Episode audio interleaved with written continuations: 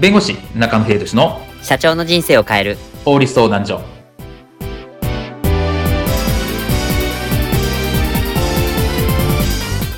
こんにちは弁護士の中野秀俊です。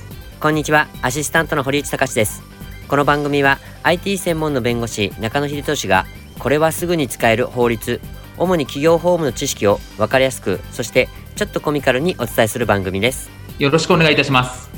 今回のテーマは YouTube で著作権侵害された。その時どうする？です。YouTube の法律特集第3弾。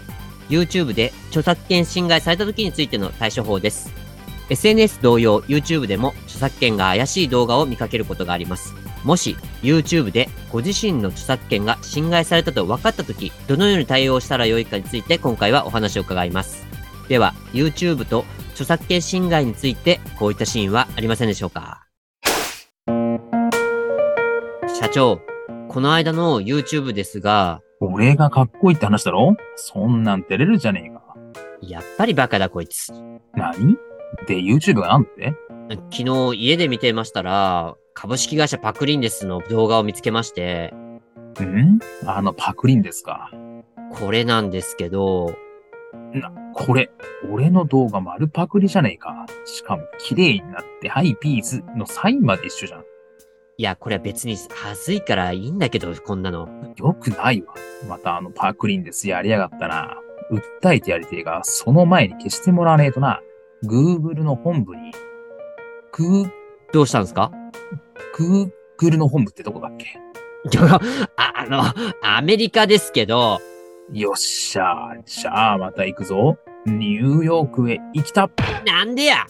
カリフォルニアだっつーのてる。ダメーもうこの番組が著作権侵害で訴えられるっすはあ、はあ、はあ。で、YouTube で著作権侵害されたらどうすりゃいいんだ？え？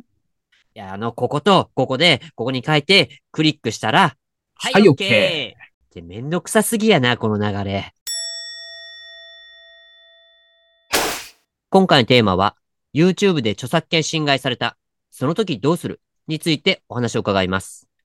はい、えっ、と、今回のテーマはこの YouTube で著作権侵害された時の対処法なんですけど、どのような対処法があるのでしょうか？そうですね。まずはですね、まあ、著作権侵害をしたコンテンツを、まあ、削除したいとうんいうところがあると思いますので、はい。それについて著作権侵害による削除通知というのを出すことができます。はい。これ例えば YouTube に対して、この動画著作権侵害してますよという申し立てを行って、で、YouTube 側に消してもらううんというものなんですね。はい。で、これはあの専用のフォームがあります。普通に検索すれば出てきますので、著作権侵害 YouTube とかですね。はいで出てきますんで、そこに対して専用のフォームから送るということになります。で、この際のポイントは、えどういう風な著作権侵害、まあ、どどのコンテンツがどういう風に著作権侵害してますか？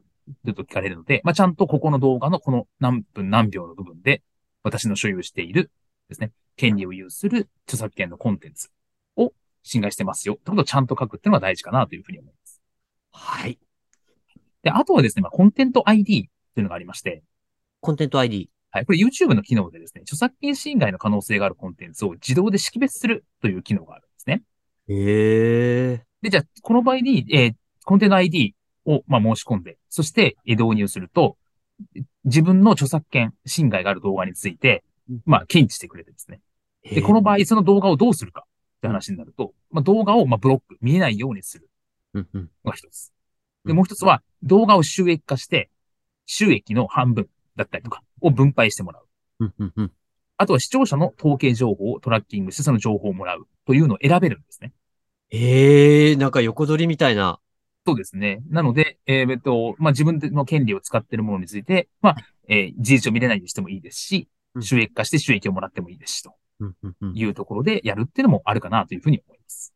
うわぁ、このやり方、ちょっとに、ね、この二つ目のやり方は、ちょっと僕驚いたんですけど、あの、日本の法律ではあんまりなんかやりそうにないことを、これ普通にやってるんですね。まあそうですね。後追いで、まあ、著作権侵害をしている人に対して、日本ではまあ訴えるとか、はい。法的な制裁を加えるっていう話なんですけど、うん。まあ、合理的というかですね。まあ、うんまあいいよと、分かったと。もう収益、勝手に収益化して、収益を半分もらうから、みたいなですね。トラッキング情報をもらうから、みたいなことを、まあ、権利者に選ばせるっていうのは、まあ、結構アメリカ的かなというふうには思います。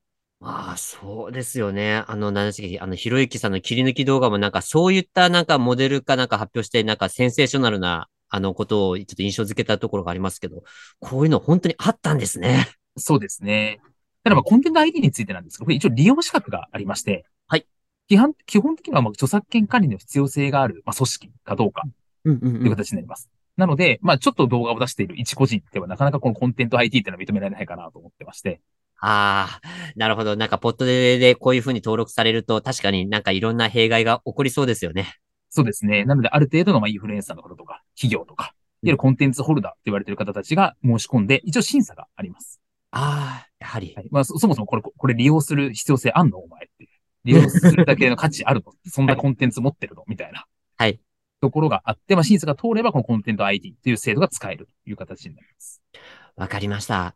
まあ、なので、この YouTube で著作権侵害されたという時には、あの、対処法があるっていうところですね。きちっと押さえていただければと思います。はい、今回の弁護士中野秀俊の社長の人生を変える法律相談所はお役に立てていただけましたでしょうか？企業活動において気がつかないうちに違法になっていることやちょっとした法律の知識があれば一気に打開できる。そんな法律のエッセンスをご紹介していきますのでこの番組をフォローいいねをお願いいたします。よろしくお願いいたします。ではまた次回をお楽しみに。ありがとうございました。ではまた